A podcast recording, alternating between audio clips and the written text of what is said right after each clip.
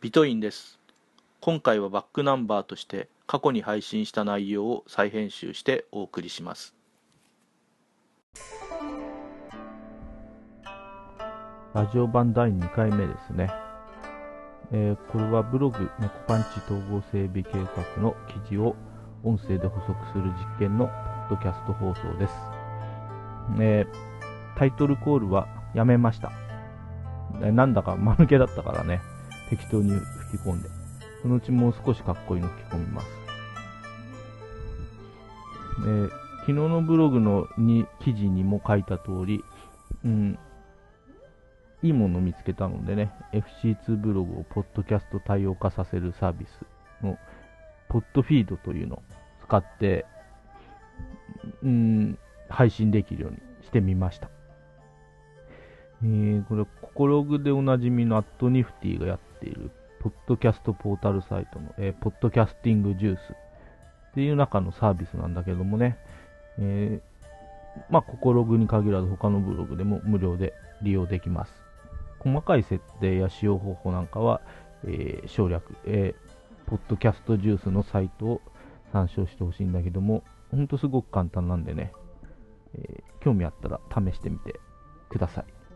一度設定すれば、あとはまあ公開用の音声ファイルをブログにアップロードして、それへのリンクをね、記事の中に記述していけば、普通の記事作成と同じように処理していけば、簡単に公開できますので。えポッドキャスト用の配信っていうのはなんか RSS2.0 っていうのに対応してないとダメみたいなんだけども、えー、普通の RSS をその RSS2.0 に変換してくれるというサービスのような感じでまあ、あんまり詳しいこと知らないんだけど、やってみたらできたんで、これで OK でしょ。うーん、これはでもなんか、うん、簡単っていう、うん、本当にね、あの、音声ファイルへのリンクがある記事のみを、この変換された RSS にはリストアップされていく感じなんで、今まで通りのね、あの、従来の普通の記事とね、混同ができるんで、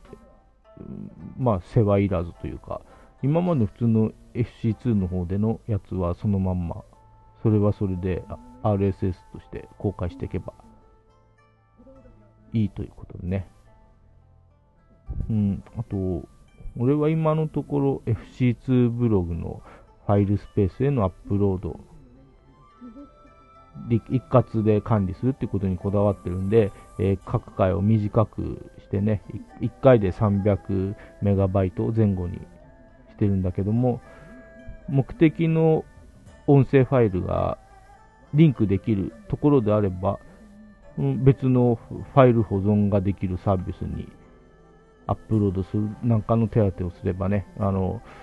一回一回をもっと長くとか、音質を良くしたりするとか、っていうことはできますね。ちなみに前回試してた、えー、ファイルアップロードサービス、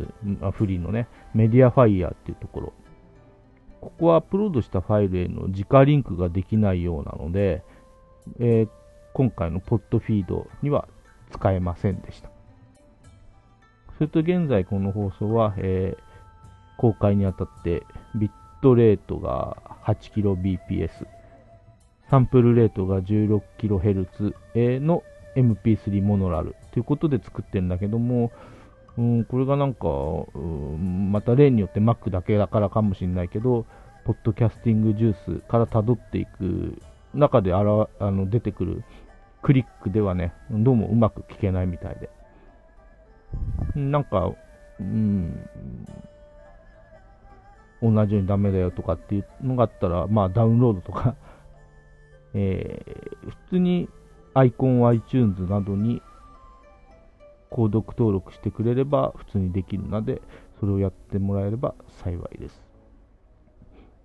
うん、まだまだ本当に完全というほどではないけどね、それでも何人かは早速購読登録していただいているようで、本当に、えー、嬉しいですね。